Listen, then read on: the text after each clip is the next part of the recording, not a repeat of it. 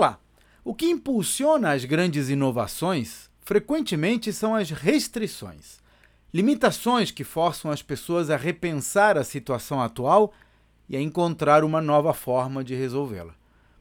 Um processo que eu uso com frequência para isso é definir o que uma boa solução realizaria para os meus usuários, clientes ou até investidores e trabalhar de trás para frente, tentando identificar os processos e o fluxo de trabalho que ajudariam a chegar lá. Um ponto digno de nota é que, na maioria das vezes, ser realista é mais importante do que ser ambicioso no que diz respeito a resultados. Se você conseguir criar restrições aceitáveis em torno de resultados desejados, terá mais chances de chegar a uma solução.